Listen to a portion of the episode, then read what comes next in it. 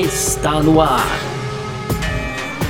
F1 Mania em ponto. Informações diárias do mundo do esporte a motor. A apresentação: Carlos Garcia e Gabriel Gavinelli.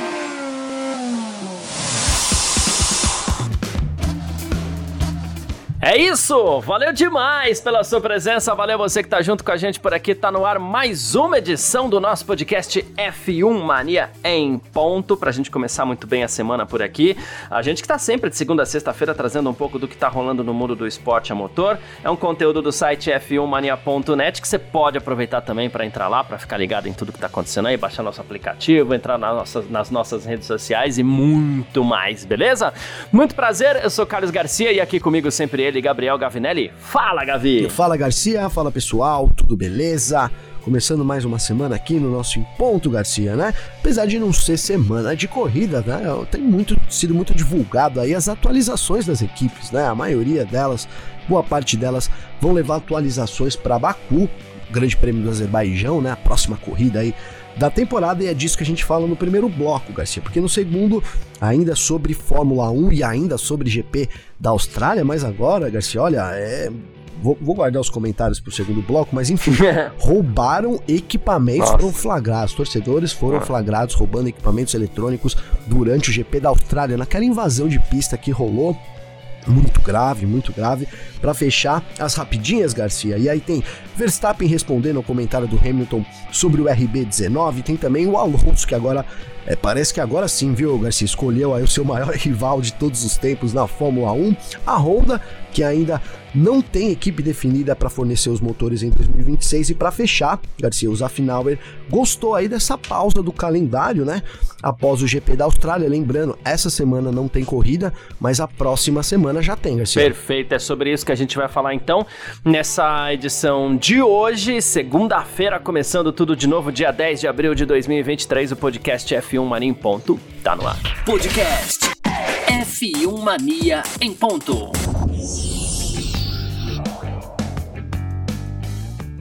Pois bem, primeiro bloco do nosso F1 Mania em ponto por aqui. E o papo pra gente começar é recomeçar, na verdade. Porque a gente vai falar de atualizações para esse início de temporada. Quem ficou para trás vai precisar sim é, preparar algumas atualizações aí para as próximas corridas, né? E a Ferrari já anunciou, tá? O Fred Vasser, que é o chefe de equipe da Ferrari, que a equipe conseguiu acelerar o processo de desenvolvimento do SF23 e as peças novas, os upgrades para o carro vão chegar antes do previsto tá? É, no momento em que a Ferrari tá ali, né, se questionando qual que é o nosso lugar aqui, qual que é a nossa posição. A Ferrari não sabe direito onde é que ela tá, né? E o, Vasser diz que sempre há um plano de desenvolvimento antes do início da temporada, mas que há espaço para mudanças, dependendo da, das necessidades do carro, né? E ele falou que a Ferrari agiu muito rapidamente, começou as mudanças já em Melbourne, né? O plano não pôde ser mudado drasticamente por conta de limitações orçamentárias, mas a Ferrari Ferrari conseguiu sim acelerar o processo e já mudanças planejadas originalmente para Barcelona e para Imola, tá? Por enquanto, as atualizações que vão para Baku são muito pequenininhas, mas para Barcelona e para Imola já se espera alguma coisa maior da Ferrari aí para ver se tem algum tipo de reação, Gavin. É isso, Garcia, é isso. Agora é, começa essa briga, né? Essa briga de desenvolvimento aí das equipes.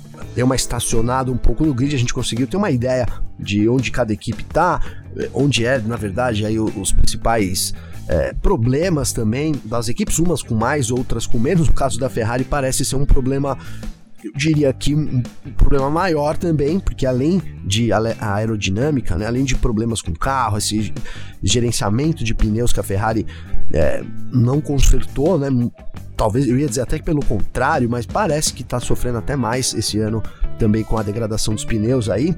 E a, tem problemas de confiabilidade, né, Garcia? Problemas herdados ainda também de 2022. 2022 a Ferrari teve vários problemas de motor e, e de caixa de câmbio. A gente lembra do Sainz ali que né, pegou fogo no Red Bull Ring, né, Garcia? Se eu não me engano, se estiver errado, mas é, é, isso. Então, esses problemas permanecem e é uma equipe que precisa mostrar atualizações, até porque também é, tá lá no. Tava brigando pelo topo e agora parece estar muito distante, né, Garcia? Então, acho que, claro, aguardo as atualizações também da Mercedes, da, da própria Aston Martin, como é que a Aston Martin vai sair nesse, nessa, nessa briga de desenvolvimento com a Red Bull, com a própria Mercedes, será que vai conseguir se manter, né? Essa é uma grande pergunta da temporada. Mas óbvio que a ansiedade para ver o que, a, o que a Ferrari vai trazer é, já em Baku e aí, né, depois também é, é Baku, Espanha, é isso, né, Garcia? Baku, Imo, Imola. Imola e depois Espanha, né? Isso, então aí é a terça, a quarta, aí depois Imola. Não, já não, a gente tem depois de Baku, é verdade. Tem tava Miami, esquecendo né? aqui, a gente tem Miami depois é. de Baku. Então é Baku, Miami, Imola e, e Mônaco ainda antes da Espanha. E, e Mônaco, exatamente. É, eu ia fazer é, essa verdade. conta, assim, nessas pausas, é. né? Mas então bastante isso. atualização. A Ferrari realmente precisa trazer isso é, é logo já para Baku. Baku é uma pista que, que exige muito também dos carros. A Ferrari foi relativamente bem no ano passado, então precisaria, é, se não fosse os erros dos pilotos, né? Baku foi um, um eu lembro que o, o Charles Leclerc teve problemas na qualificação, o Sainz estava para fazer a, a, volta na corrida, o Leclerc e o Sainz errou na qualificação ali, foi um erro, né? Perdeu a pole ali. Enfim, então é uma pista que também favorece a Ferrari, a Ferrari vai bem, então precisa trazer atualizações aí para é, comprovar isso, Garcia, e, e, se juntar de novo nessa briga, né? Que pareceu nessas três primeiras corridas aí, é que a Ferrari deu uma distanciada do Sim. pelotão lá da frente. Então precisa, no mínimo, voltar a ter chances lá do pelotão da frente, Garcia. Hum, exatamente. Mas tem mais, viu? A Mercedes também promete mais atualizações, Gavi. E segundo a Mercedes, serão atualizações, inclusive, visuais, tá? É, já no Grande Prêmio da Emília-Romanha, ali em Imola, viu? A, a, é um, um, pacote grande de atualizações, né? E ele já. O, o Toto Wolff já deu uma, um indício ali de que o conceito do carro já será alterado tá? Ele falou, ó, há muitas inovações em desenvolvimento, a configuração do carro vai mudar em Imola e veremos o que vai implicar essa etapa. Ele falou assim, não quero mudar as nossas metas, sempre quero pensar que a gente está aqui para lutar por campeonatos mundiais, por mais que isso não pareça realista, a gente está só no começo, quero manter a equipe motivada para fazer o melhor trabalho possível, né? E, e, mas ele falou nessa mudança de conceito, admitiu que a Red Bull está muito à frente, né? E ele falou assim, a gente precisa vencer com dois pilotos, né?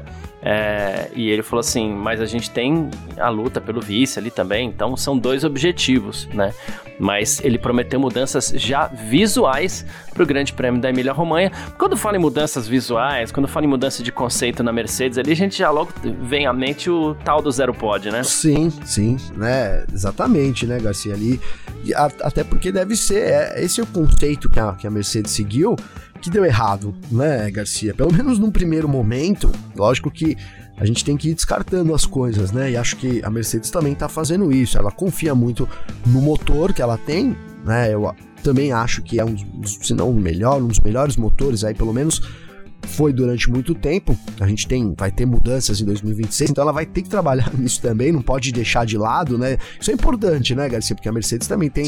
A, tudo bem que são setores diferentes, etc., mas também tem que trabalhar né, nos motores já, logo menos pensando em 2026. Mas deixando os motores de lado, é, o conceito zero pod, então, foi aparentemente é o que deu errado na Mercedes, né? A única equipe do grid com esse conceito, totalmente diferente da Ferrari, que já é do médio, muito diferente também da Red Bull. E aí a gente uhum. viu esse ano a Aston Martin vindo meio parecida e dando certo. Então aí acho que foi essa, né, a grande a grande checagem pra você ver, né? Tem dados, etc. Mas precisou ser meio na raça ali o negócio, né, Garcia? Teve que comprovar ali da forma mais árdua que quando a Aston Martin veio com, com esse AMR 23 nas características parecidas do RB18 e um carro já deu esse salto no grid, então acho que aí, né, a gente tem falado isso aqui, mas vale falar de novo. Aí ficou claro pro grid, pro, pro grid, principalmente para Mercedes, que olha, a gente está investindo num conceito, pode até dar certo, né? Eu acho que existem vários caminhos para chegar num, num, num, num, conceito bom, mas talvez desprendesse mais tempo, mais dinheiro, coisa que a gente não tem na Fórmula 1, né? Principalmente agora, com teto orçamentário, com redução ali de, de túnel, né, de venda, etc. Então, aí o caminho mais fácil é você copiar o que o seu rival tá fazendo. É uma, é uma tática velha da Fórmula 1, inclusive, né, Sim. Garcia? É um, eles não estão reinventando nada. O próprio Wolf disse: olha, se eles quiserem colocar um adesivo lá da Red Bull, não tem problema, né? Não, não importa para mim de quem é o conceito, né? Eu acho que é muito por aí, principalmente nesse momento de baixa. Então, a mudança deve vir principalmente no sidepod, Garcia. Claro, e você alterando o sidepod, você tem que, foi o que o Toto Wolff tá falando, por isso que é difícil a mudança, não é só trocar a carenagem ali, tá tudo certo, né, Garcia? As, as mudanças elas têm que ser também progressiva, vai mudar o chassi, vai mudar a disposição das peças, o encaixe do motor talvez tenha que ser diferente, a forma que ele vai ser refrigerado, então várias coisas vão vir junto com essa é, mudança visual, né? Principalmente a forma como ele vai ser refrigerado, né? Pois é, principalmente, né, Garcia? Uh, e tem mais aqui, Alpine. Alpine já era um grande prêmio do Azerbaijão, tá? Que vai levar é, mais atualizações. E a Alpine a gente sabe ali, tá na boca, né? Se alguém der um vacilo, a Alpine melhorar um pouquinho, a Alpine, né? Sim. Chega. E o Safnauer disse que é um jogo mesmo, né? De dependências aqui. Ele falou, mas eu acho que a gente pode pelo menos acompanhar o ritmo de desenvolvimento de Ferrari, Mercedes e Aston Martin, ele falou, tá? Então ele quer ficar por ali, por isso vai levar também atualizações para Baku. E também o Oscar Piastri está falando aqui que a McLaren vai levar. É, atualizações para Baku no Grande Prêmio do Azerbaijão. Ele falou assim: definitivamente isso vai nos ajudar a ficar mais perto da frente do grid ali. Ele falou assim: outras equipes, claro, já estão recebendo atualizações também, mas o que a gente vai ter em Baku vai ser um bom passo, um bom passo na direção de algo maior pro resto da temporada. É sempre assim, né?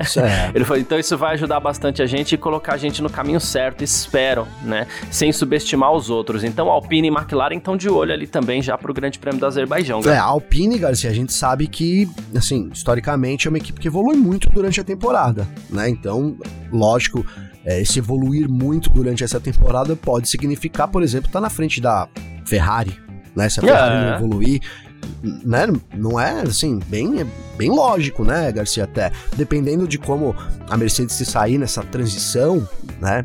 Por que não até brigar com a Mercedes? Aston Martin, eu, eu, eu acredito que a Aston Martin ela vai preparar um pacote bom também. O Lawrence Stroll ele sabe disso. É, o time da Aston Martin ali de, de funcionários é, um, é, é, muito bom. É só grandes uhum. nomes aí do mercado, né? Fizeram um, meio que um dream team ali na, na Aston Martin. A verdade é essa, né? Garcia pegaram ali as peças peças importantes. Eu, vou, eu cito assim, sempre o Dan Follows porque ele é um braço, era um braço direito ali do Adrian Newey, então, né? E agora é um dos principais dentro da Aston Martin. Então eu boto muita fé nessa, na, na Aston Martin também. Mas falando aqui da, da de novo, voltando aqui para Alpine e, e, McLaren, né? Dessa volta ali para falar da frente, porque lá atrás a, a, McLaren também, Garcia, a expectativa é alta. Eles trocaram. Eu tô tentando lembrar o nome aqui.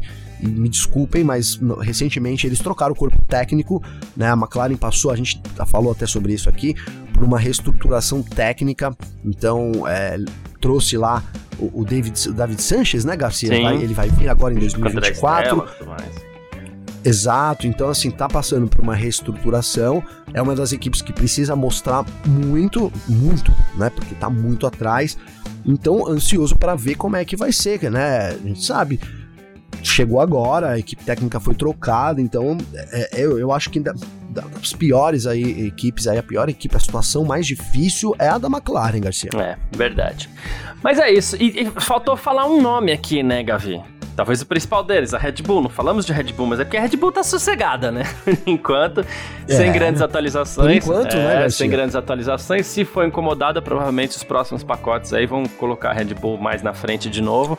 Mas por enquanto, tudo tranquilo lá pelos lados de Milton Keynes. É, certo? É, é, rapidinho, Garcia. Essa é uma, uma aposta de alguns também, né, Garcia? Que a Red Bull é, então tenha chegado, por exemplo, num limite ou de desenvolvimento ou de orçamento, né? A gente não sabe ou de, do próprio túnel de vento, que ela tem uma multa para esse ano, né? Isso é, é também uma das, uma, das, uma das perguntas da temporada, né? Será que as outras equipes com esse monte de atualização vão se aproximar da Red Bull ali ao, ao, ponto de incomodar e aí necessitar de atualizações do RB19? E aí será que nesse momento a Red Bull vai ter como fazer isso?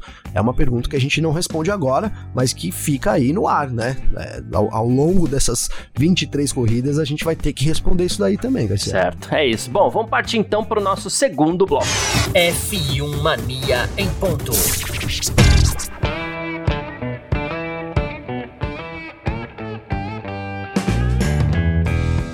Segundo bloco do nosso F1 Mania ponto por aqui nessa segunda-feira pra gente começar bem essa semana. E olha, Gavi, vamos falar do Grande Prêmio da Austrália de novo.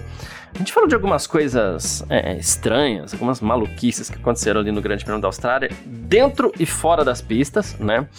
E logo depois da corrida, Gavi, é, muito se falou na invasão de pista que aconteceu antes mesmo dos carros se recolherem para o box e tal.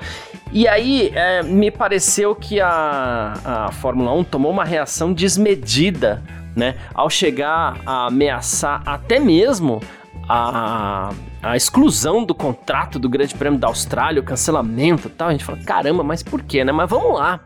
Olha só o que aconteceu, tá? Uh, a gente teve a invasão de pista antes dos carros saírem, isso deixou todo mundo muito bravo, mas espectadores cometeram roubo, furto, né, de equipamentos da FIA e da FOM, cara, né? Os comissários tiveram muito trabalho, né, foram vários os, os, incidentes que ocorreram depois da corrida, né? É, inclusive, o, uma das imagens mostra os espectadores entrando, cortando cabos de equipamentos, né? É, desmontando equipamentos eletrônicos e depois fazendo aquele lance lá de empilha os equipamentos e vai tirar foto para os amigos, sabe?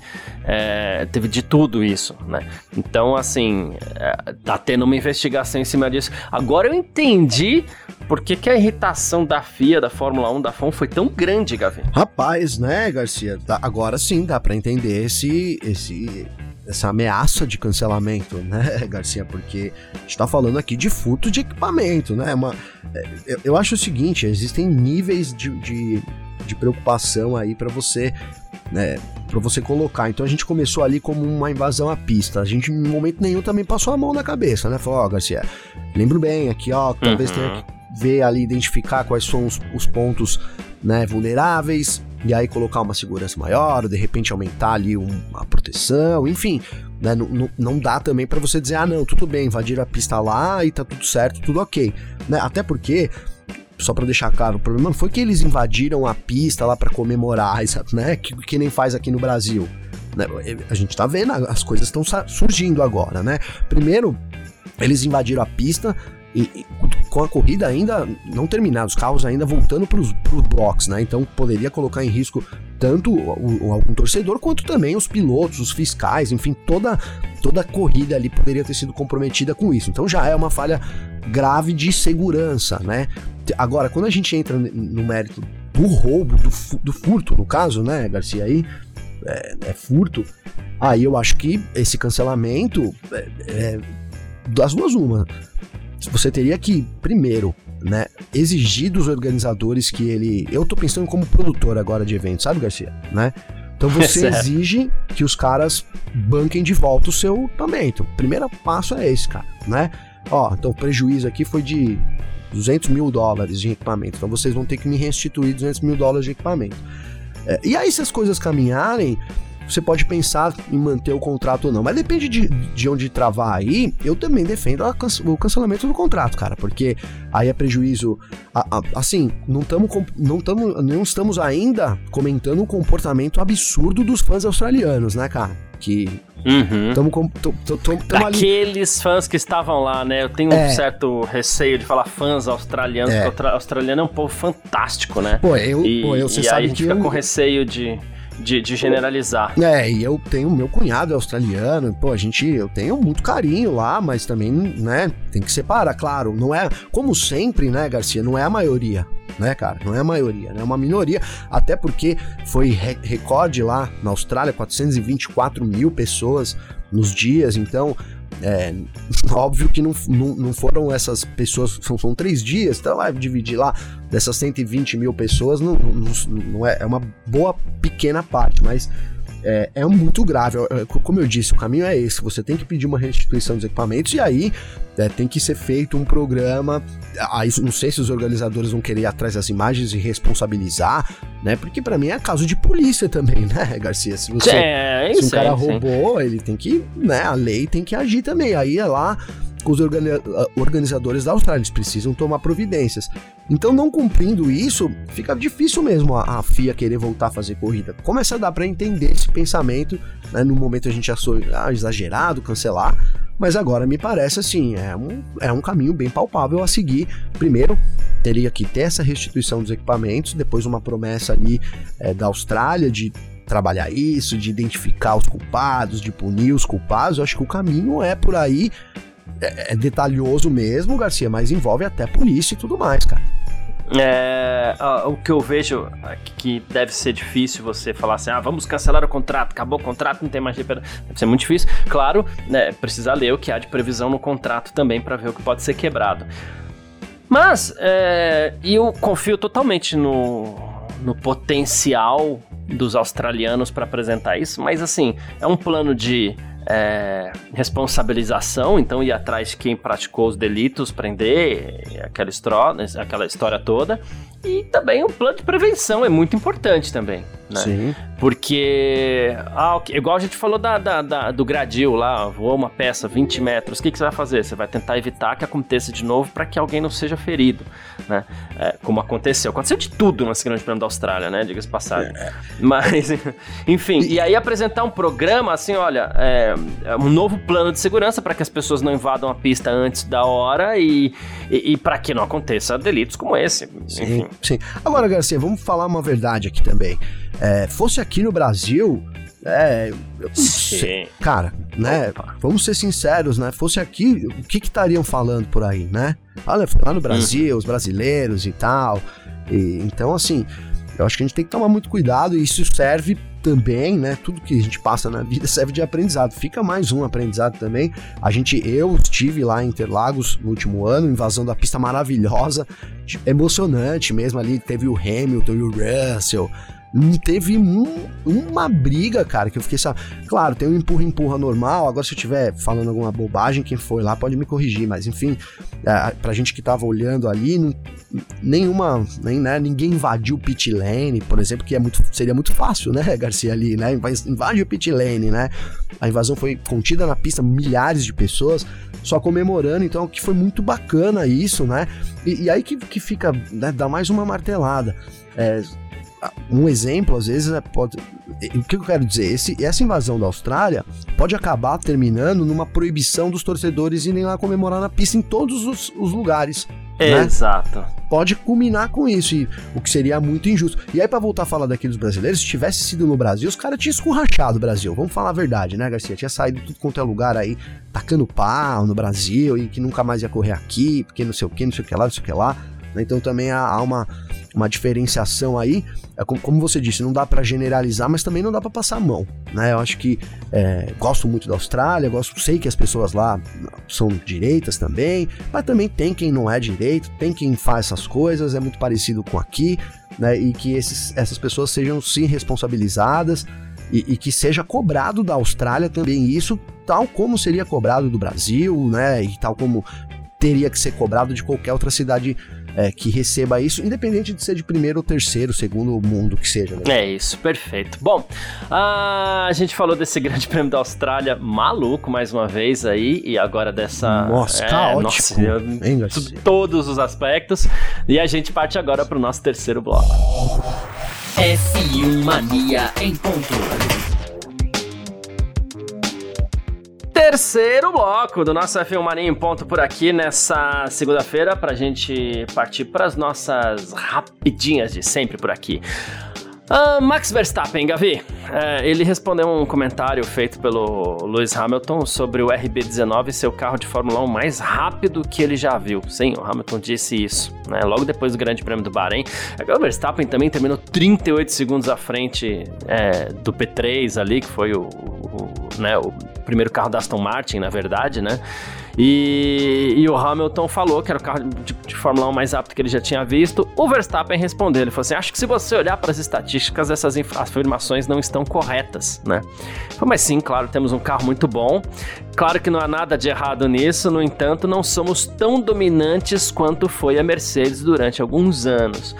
Duas coisas, essas estatísticas aí, não sei de onde ele, né? Enfim, em três corridas ele não pode querer tirar, é, inventar estatísticas. A segunda, sim, tem razão, porque talvez a Mercedes tenha tido o maior período de dominância da Fórmula 1, mas, enfim, né? É um jogando a peteca pro outro, né? Não, não mas. É, não.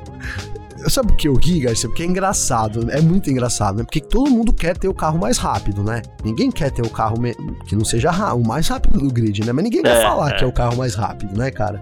Todos os pilotos querem estar tá no melhor carro, melhor equipe, mas ninguém quer falar, não, eu tô no melhor carro, tô na melhor equipe, na hora que pergunta, dá sempre uma minimizada, cara. Eu, eu acho que o Verstappen tem razão, né? Sim, porque a Mercedes foi muito mais dominante, a gente ainda não tem, é o que eu disse, essa, essa temporada ainda não acabou né? Então tem muita coisa que pode acontecer. Tem algumas perguntas para ser respondida ainda. Eu acho que nesse momento a vantagem é muito grande, mas a Mercedes já esteve mais à frente, sim, né? Em outros momentos, Garcia.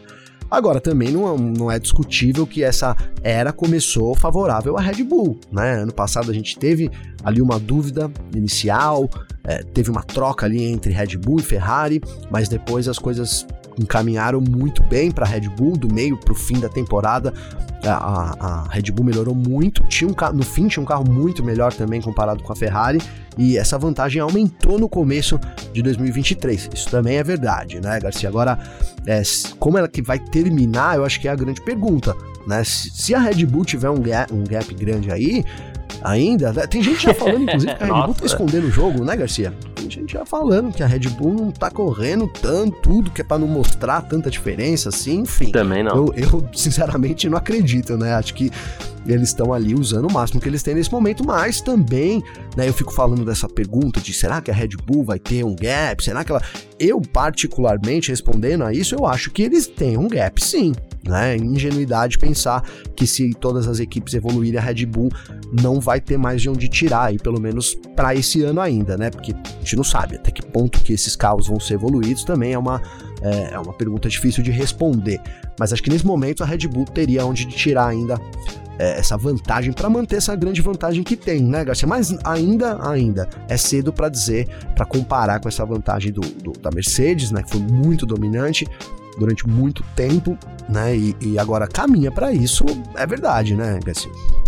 Exato. Bom, a Honda, Gavi, é, ela ainda não tem equipe definida para fornecer seus motores em 2026, hein? Tá ali só procurando, procurando, procurando e não acha ninguém, né? A, a Honda já estaria pronta, inclusive, para fornecer a, as suas novas unidades de potência, aí, as novas unidades de potência da categoria, mas ela perdeu a Red Bull, que agora se uniu à Ford e vai levar provavelmente AlphaTauri junto, né? Que sabe-se lá qual vai ser o nome da AlphaTauri até lá, deve mudar, mas enfim. Mercedes, Ferrari e Alpine a gente sabe que não é possível porque essas equipes fabricam seus próprios motores, né? Uh, e a gente tem aí sobrando Haas, Williams, AlphaTauri não dá, como eu falei. A gente tem Aston Martin e McLaren. Parece que a Honda estaria considerando uma parceria com uma das duas aí, Aston Martin ou McLaren. Uma decisão final deve ser tomada em julho né? E a gente, a Honda já teve duas parcerias aí com a McLaren, uma muito boa, uma muito ruim, então essa poderia ser o desempate. Né? E vamos ver, tá difícil a situação para Honda em 2026. A pessoa fala de Aston Martin, fala que a Williams tem uma ligação muito forte com a Mercedes, então não seria tão viável, tal, mas eu vejo a parceria da Aston Martin mais forte ainda com a Mercedes do que a da Williams, né? Porque a Aston Martin, os próprios carros de rua da Aston Martin já usam motores Mercedes, é uma parceria que vai além dos muros da Fórmula 1, né? Não sei, eu tô, tô, tô vendo aí Williams ou McLaren como possível futuro da, da Honda, viu, Gavi? É, né, Garcia? Vai, é como você falou também, Aston Martin distante, né? Parece parece um outro caminho nesse momento, né? Além dos tem os carros de rua, acho que isso é um fator muito determinante. É, trabalham em conjunto também, não sei se. E, e outras, Aston Martin tá numa crescente, né, Garcia? Então, será que vai querer abandonar esse projeto? Eu acho mais difícil. Agora, é, a Williams também, esses dias, meteu um pau aí na, na Honda, né, Garcia? Você lembra que, que falaram que não, é, é. que não tava nem considerando né? Não lembro quem foi que falou agora da Williams lá, mas que eu lembro bem das palavras que para considerar a Honda, é, a Honda precisava apresentar um plano sério, era alguma coisa nesse sentido aí, então não estava nem considerando. E aí sobra também a, a, a McLaren, cara. A McLaren teve aquela, aquela era meio turbulenta, né? Com, com, a, McLaren, com a McLaren Honda ali do Alonso, mas também já teve uma época muito vitoriosa, né? época mais vitoriosa da Que é Honda. o que eu gosto de lembrar, inclusive. Não é? McLaren Honda ali, época do Ayrton Senna, etc. Então foi uma, uma das épocas mais dominantes também da Fórmula 1 ali, carro, é, carro motor, fazia muito sentido. Cara, é assim, eu fico, tô tentando ver aqui, será que não fica sem vaga a Honda, Garcia? Eu não sei, cara. Fica com uma, é uma chance, é é. difícil, né? Mas uma equipe ali, a Honda tem que oferecer um algo mais, né? E, e vai sobrando poucas equipes realmente no grid. A Haas seria uma opção, Garcia? Né? A Haas também poderia entrar nessa lista. É, mas... A ligação da Haas com a Ferrari parece muito forte também, né? É, então, é forte, mas já foi mais forte, né? Eu acho. Então, por isso que talvez, é. né, já foi mais forte. Hoje em dia, eu acho que a, a Ferrari, não sei, tá, a Haas tá um pouco independente aí da Ferrari. Poderia ser também a, a, o grito de independência da Haas, né, Garcia?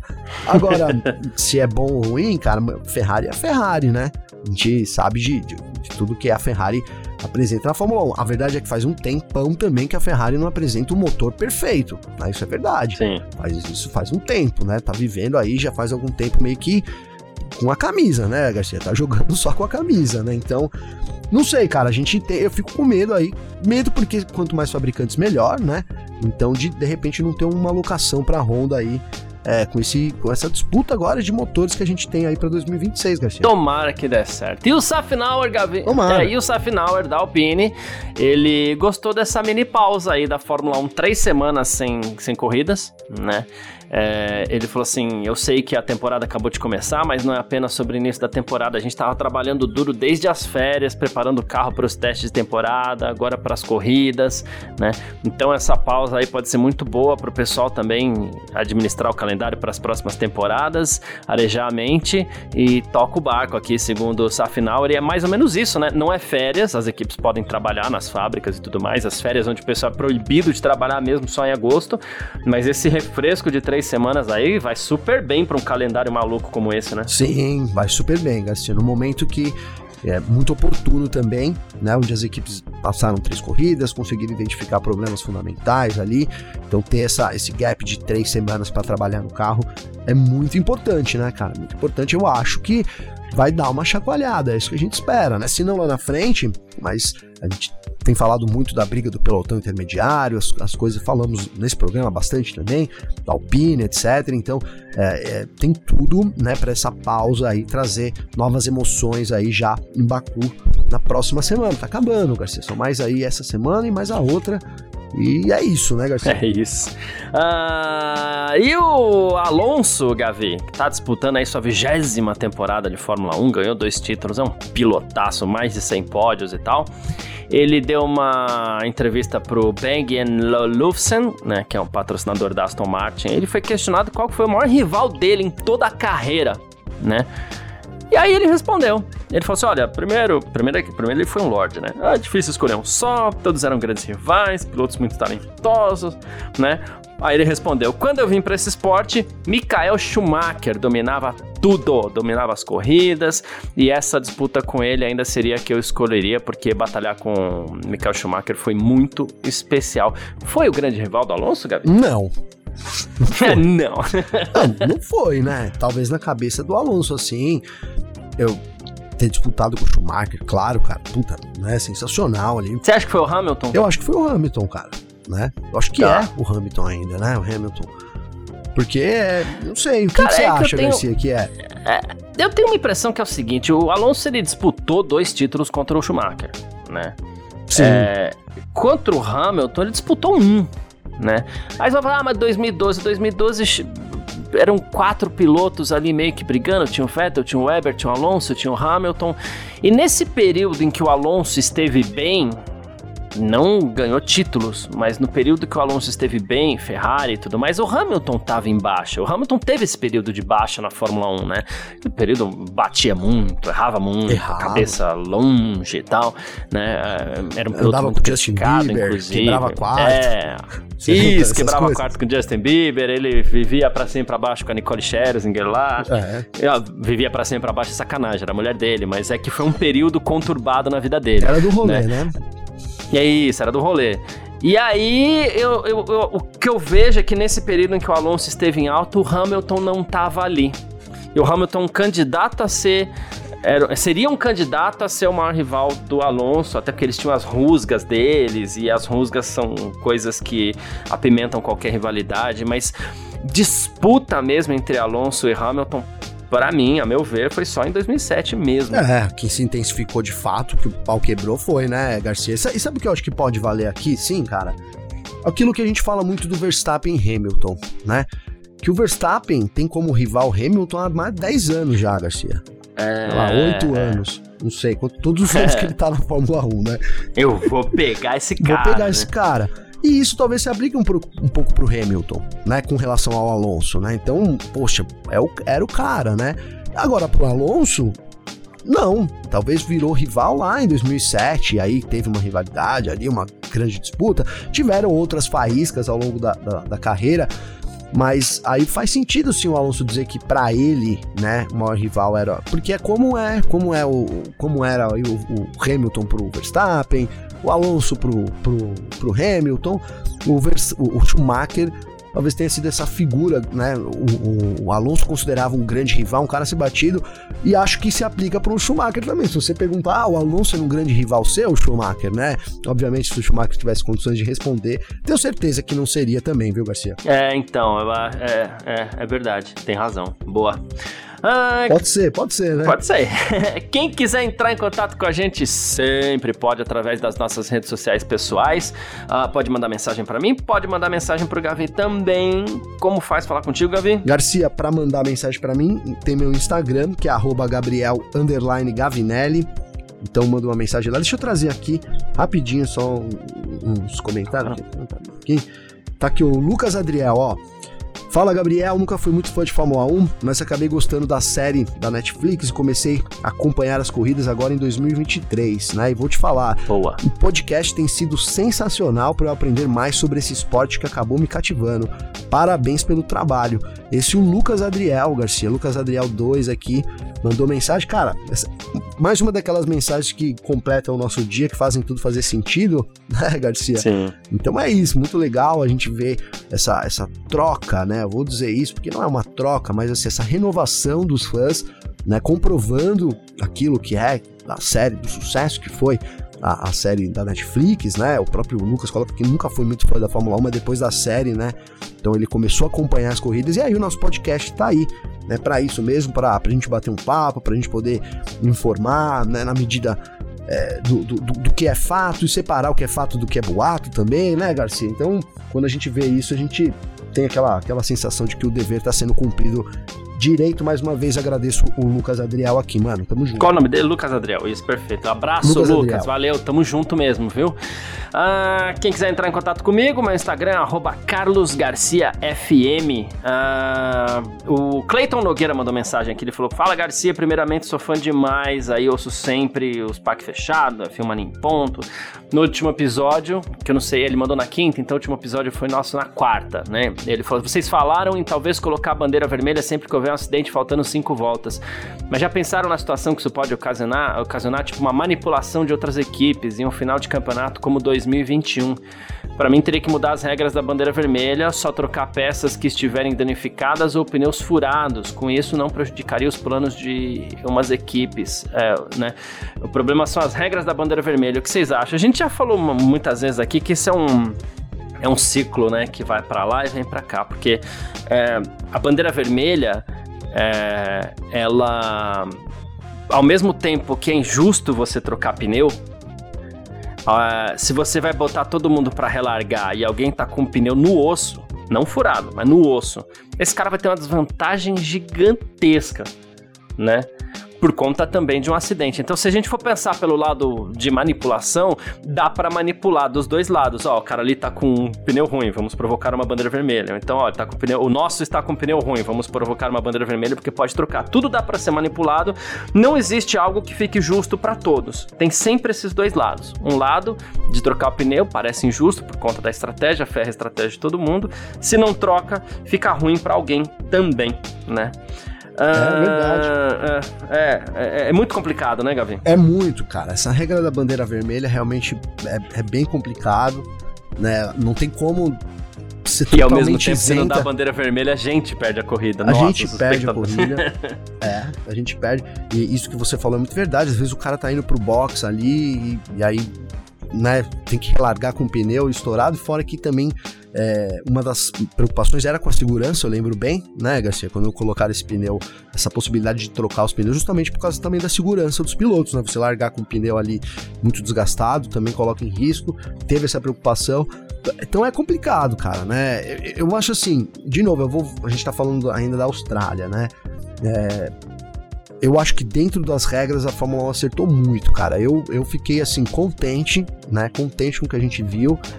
Foi muito caótico, tinha tudo para ser uma nossa, uma cagada gigante, né, Garcia? Tinha tudo para dar errado e no, e no, fim não deu, cara. Eu acho que a gente a, teve a bandeira vermelha do Almon, foi necessária. No fim da corrida a gente teve a outra bandeira vermelha também do, do Magnussen ali. E aí essa já seguindo uma nova diretriz, né? Que realmente aquela bandeira do Magnussen, você, você poderia ter ali uma, uma, duas voltas ali de safety car, tira, limpa a pista e, e, e ok, mas a gente teria é, perdido ali duas, três voltas, a corrida teria terminado quase em safety car. Então a Fórmula 1 disse que vai, vai fazer isso, vai dar essa bandeira vermelha.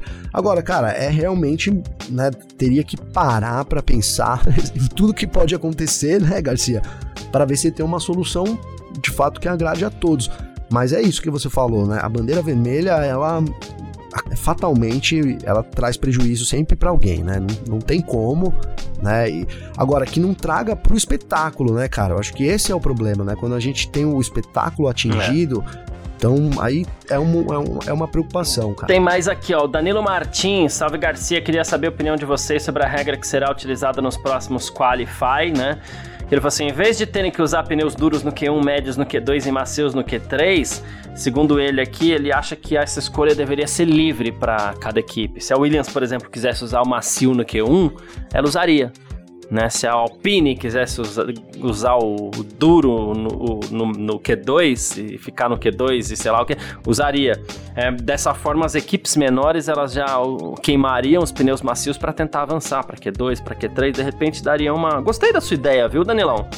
Eu acho que é. isso abre um leque de estratégia já no, no, no quali que pode misturar um pouquinho as coisas pro, pro grid na, na corrida aí. Gostei bastante, de verdade, né? Uh, é, meu, realmente é uma boa né? ideia, né, Garcia? Ideia. Assim, dá uma, uma, uma chacoalhada aí, né? A gente tinha essa escolha livre uns anos atrás ali, não nesse novo formato, né, de qualificação. Agora eles mudaram isso dois anos para cá, então é, mas sim, você, você, né, você tem a possibilidade agora com menos pneus disponíveis também, você abre mais, é, mais uma estratégia aí para alguém, é né, isso, Garcia? Alguém lá de trás pode de repente economizar um pneu numa hora ali. É, é um detalhezinho que faz diferença, sim, Garcia. Boa, perfeito. Ah, então, como falei, né? Meu Instagram é carlosgarciafm, meu Twitter é carlosgarcia, quem quiser pode sempre me mandar mensagem aí. Obrigado pela participação de todo mundo, é isso, tamo sempre junto, um grande abraço, valeu você também, Gavi. Valeu você, parceiro, tamo junto, essa semana só, só tá só começando, né? Então tem terça, quarta, quinta, sexta, não tem corrida, mas a gente está aqui sempre para comentar as principais notícias da Fórmula 1 do esporte a motor, Garcia. Um abraço, parceiro, tamo junto. É isso, sempre junto. Tchau. Informações diárias do mundo do esporte a motor. Podcast F1 Mania em ponto.